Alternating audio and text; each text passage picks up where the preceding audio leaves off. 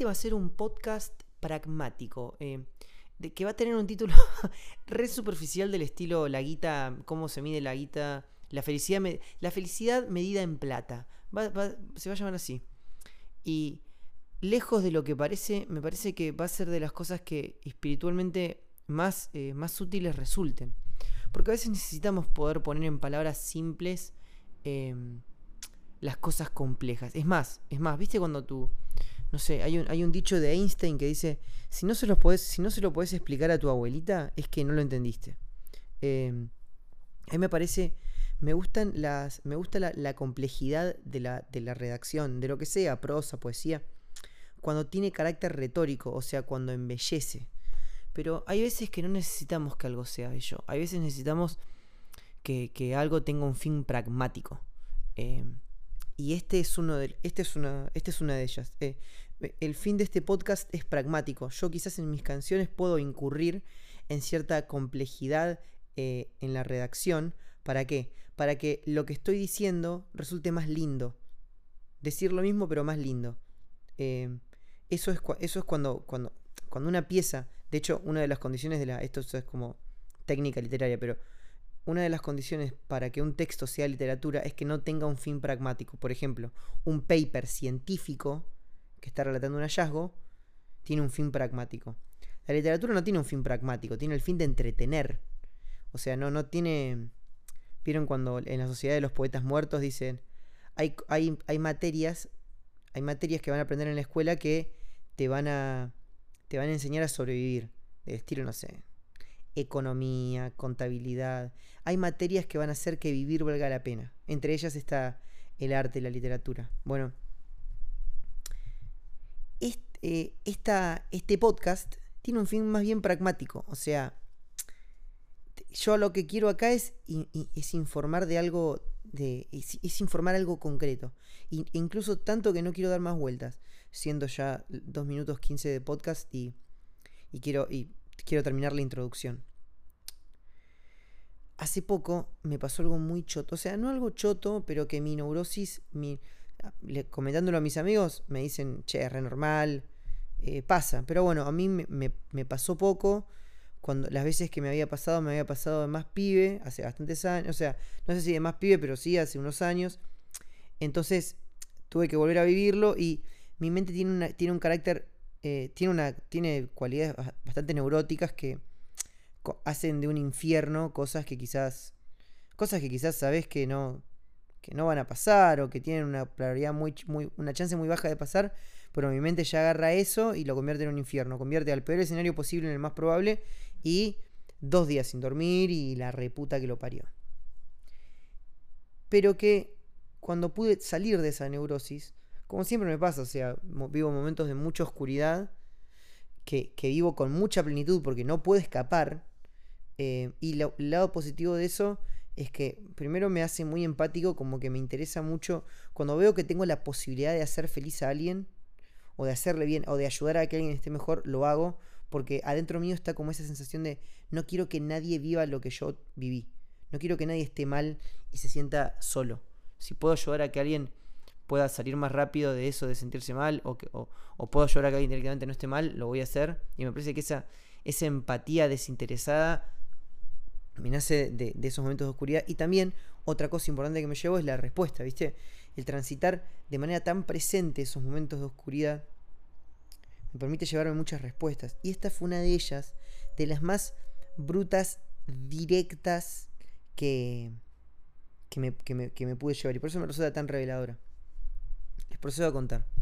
Estuve con una mina y eh, por, por, por tal o cual por tal o cual cuestión estuve tuve sexo con una mina y eh, tuvimos que recurrir a tomar la pastilla del día después Eh, por, un, por un error en el método anticonceptivo no yo soy re pragmático en los podcasts pero como acá se trata de la intimidad sexual de otra persona no, no, no qui- quiero, quiero incurrir en la menor cantidad de detalles posibles, en tanto y en cuanto se, se entienda lo suficiente como para que la lección quede clara.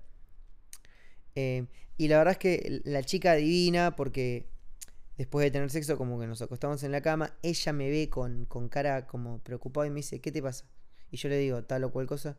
bueno, ¿te parece tomar la pastilla el día después? Le digo, sí, sí, sí, bueno, fuimos, la compramos, la tomó, tomamos un cafecito y después nada, le, le invité el taxi a la casa.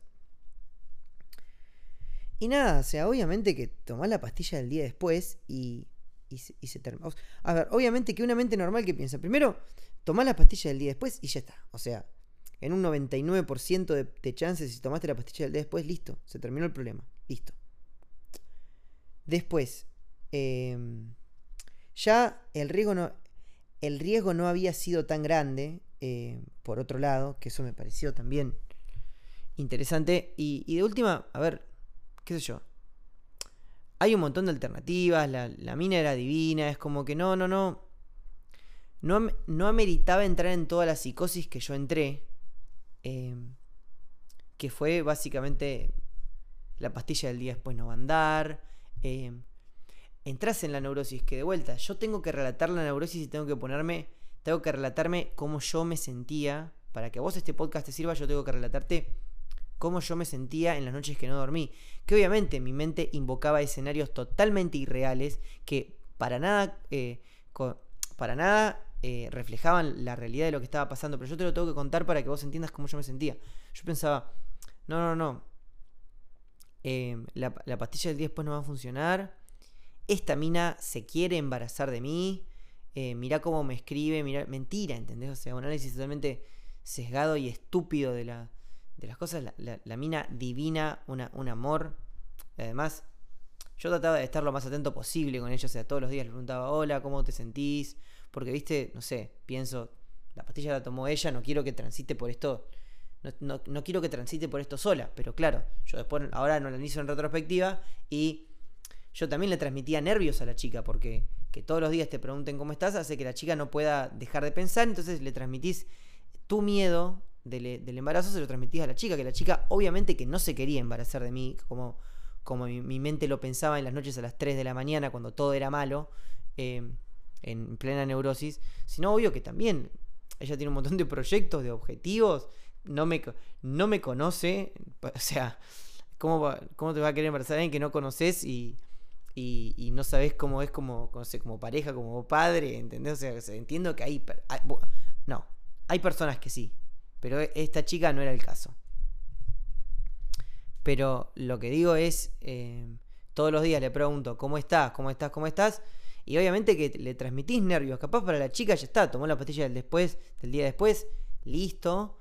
Eh, y con, conmigo, que yo, con las mejores intenciones, le preguntaba cómo estaba para que no se sienta, para que se sienta contenida y acompañada, viste, le haces un efecto inverso y le, transmitís, le transmitís tus nervios.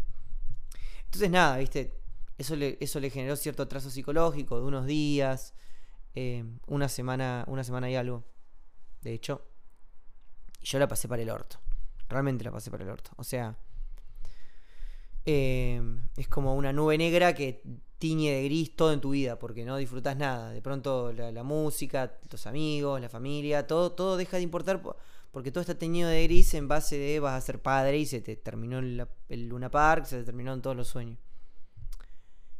Pero acá no estamos para relatar, o sea, sí en realidad, pero acá no estamos para relatar la parte mala, sino la parte buena, sino que es que, ¿qué me llevé de esto? En ese momento, en ese momento, donde yo estaba en esa etapa más oscura, yo, y yo estaba convencido dentro de mi neurosis y mi visión totalmente sesgada y y, delirante de la realidad, yo pensaba, bueno, si esta mina se quiere embarazar de mí, yo le voy a tener que, dar dinero para que no se embarace. Mirá el delirio que tenía.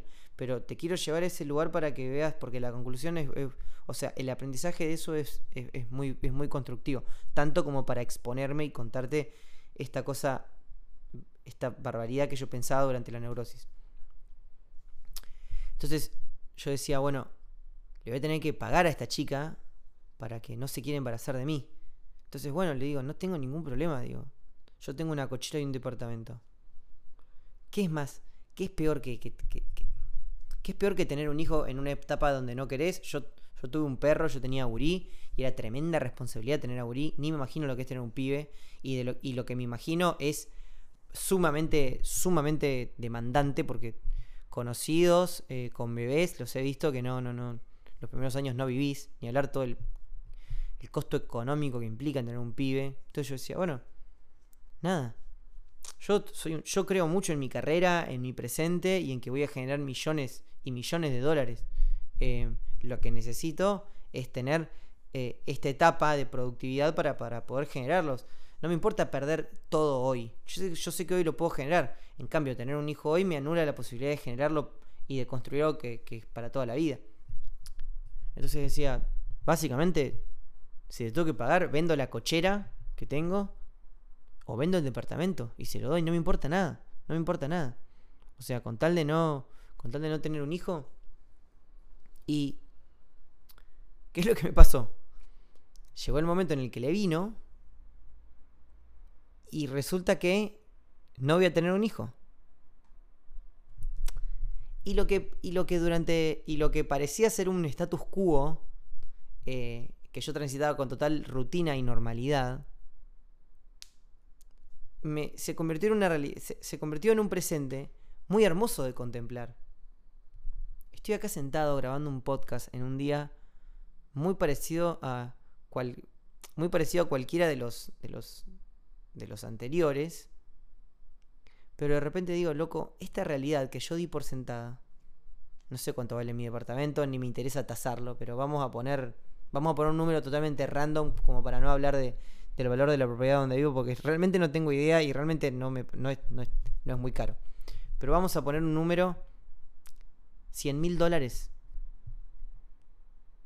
Digo, wow, este presente mío vale 100 mil dólares porque yo estaba dispuesto a dar un departamento y una y más, más. Yo estaba dispuesto a dar un departamento y una cochera por este presente que ahora lo tengo gratis. ¿Se entiende? ¿Se entiende lo maravilloso de esta cuestión? ¿Por cuántas cosas yo estaría dispuesto a dar un departamento, dos departamentos, tres departamentos? Y si estuviera, si tuviera alguna enfermedad grave, estaría dispuesto a dar tres departamentos por, por estar sano si un familiar estuviera grave. Si me hubiera mandado una cagada muy, muy grande con una persona que quiero mucho y que, y que el vínculo se, se, terminó. Eh, entonces empiezo a, empiezo, a, empiezo a pensar en todos los problemas graves por los que yo estaría dispuesto a dar un departamento a cambio de no tenerlos. Empiezo a pensar en todos esos problemas graves que no tengo y digo, wow, este presente que estoy viviendo ahora vale 10 departamentos. Este, este presente que estoy viviendo ahora, medido en guita, vale más de un millón de dólares. Soy millonario. Mi, mi felicidad, mi felicidad ahora, mi felicidad de este momento, vale millones de dólares. Este momento presente en el que, en el que estoy escribiendo, este, en el que estoy grabando este podcast, vale millones. Qué agradecido que me siento, la reputa madre. Y capaz vos estás escuchando este podcast porque vuelta no tiene nada que ver con tener o no tener un departamento, tiene que ver con estaría dispuesto a dar un departamento si lo tuviera a cambio de cambiar o no, o no tener que pasar por tal o cual cosa. Te lo digo porque a veces que la. Hay veces que, uno subestima. O no, no solamente subestima el presente, sino que en, el afán de, de enaltecerlo incurren en ciertos mambos filosóficos y literarios medio, viste, medio locos, o, viste, o retóricos, o poéticos por demás, y a veces está bueno, loco, midamos, la, midamos este presente en guita. Porque eso es lo que me vi forzado a hacer en ese momento. Y digo, la puta madre, soy millonario. Y capaz vos que estás escuchando este podcast, escuchando esto, y esa es mi intención, te des cuenta que sos millonario también. ¿Cuántos problemas por los cuales estarías dispuesto a pagar un departamento a cambio de no tenerlos, no los tenés? Entonces, ¿cuántos departamentos tenés encima de tu momento presente? ¿Cuántos millones de dólares vale el presente que tenés ahora? ¿Vale que tu único problema sea eh, cumplir tu sueño, o arreglarte con tu novia, o conseguir un mejor laburo, o ordenar tus finanzas para llegar un poquito más ordenado a, fin de mes. ¿Será que sos millonario? ¿Será que sos millonaria también? Porque yo me siento así ahora. Que obviamente después se estabiliza y, la concepción de la, de, la, de la paz mental es una cosa y es un ejercicio de conciencia que, que se trabaja día a día. Pero, viste, siento que siento una revelación muy fuerte ahora y por eso o sea, por eso necesito inmortalizarla en este podcast. Oski, ¿será que sos millonario ahora? Vos, vos, el Oski que me está escuchando en este momento. Loco, loca. ¿Será que sos millonario? ¿Será que sos millonaria? ¿Cuánto vale tu presente? ¿Cuánto vale? ¿Cuánto vale no tener todos los problemas que podrías tener? Porque me siento millonario. Y me animaría a pensar que vos también, que me estás escuchando, sos millonario, sos millonaria. Y ojalá este podcast sirva para que sirva como recordatorio de que te des cuenta. Porque a mí este cachetazo me hizo darme cuenta. Y capaz, a mí me costó, a mí incluso me costó este cachetazo, estos dos, tres días de neurosis. Capaz a vos simplemente te toman estos 16 minutos de podcast. o sea, mirá, mejor todavía. Eh, qué lindo, qué lindo porque tengo un montón de. Tengo un montón de cosas por las cuales sentirme agradecido. Estoy sano, no voy a tener un hijo, no paso hambre. Tengo, tengo dos brazos, dos piernas. Eh, y tengo cierto, cierto talento que todos los días cultivo. Tengo socios, amigos que me quieren. Y, y aún si no tuviera nada, ¿sabes qué? De vuelta. Estoy sano. Así, aún si tuviera que empezar de cero, si no tuviera nada, digo, aún en la nada, cuántas cosas, porque ya lo construí, porque ya estuve en cero respecto de la, de la construcción y del recorrido a mi sueño. Em, entonces, sé que, eso lo puedo, sé que eso lo puedo construir. Obvio que me dolería perderlo, pero sé que se puede construir, sé que, sé que está en mi corazón, que no está en el afuera. Que como lo construí lo puedo volver a hacer. Entonces, aún en cero. Aún, aún vos escuchándome, diciéndome, loco, bueno, mañana empiezo de cero a construir mi sueño que no me animé hasta hoy, pero mañana empiezo. Aún de cero. Loco, lo construí, se empieza. Ahora, ¿sabés lo, ¿sabés lo millonario, lo millonaria que sos? Por empezar de cero desde donde estás y no desde 100 mil metros para abajo. Sos millonario, sos millonaria que empieces de donde estás empezando es un privilegio. Es un privilegio por el que muchos pagarían millones de dólares. Es un privilegio por el que yo estaba dispuesto a dar un departamento y una cochera. Si estás siguiendo un sueño, si estás queriendo mejorar el laburo, si estás queriendo aprobar el parcial, la universidad, si estás queriendo mejorar el vínculo con un amigo, si estás queriendo acercarte más a tu familia, transité ese camino con la buena aventuranza de saber que ya sos millonario, ya sos millonaria. Qué lindo pensarlo. Qué lindo pensarlo y realmente, real, porque realmente lo creo, ¿eh? Porque muchas veces me lo, lo he leído, ¿viste? Ahora, después de haber vivido esto, realmente lo creo. Realmente adquiero conciencia de lo, midiéndolo en guita, midiéndolo en cuánto estaría o cuánto estaba dispuesto a pagar hasta hace cinco días por el presente que ahora tengo gratis. Me doy cuenta de lo millonario que soy. Y que todo lo que y que todo lo que lo que siento que me falta y todas las cosas por las que sufro son cosas que soy perfectamente capaz de, de conseguir laburando, metiéndole pilas. Qué lindo. Soy millonario. Qué lindo.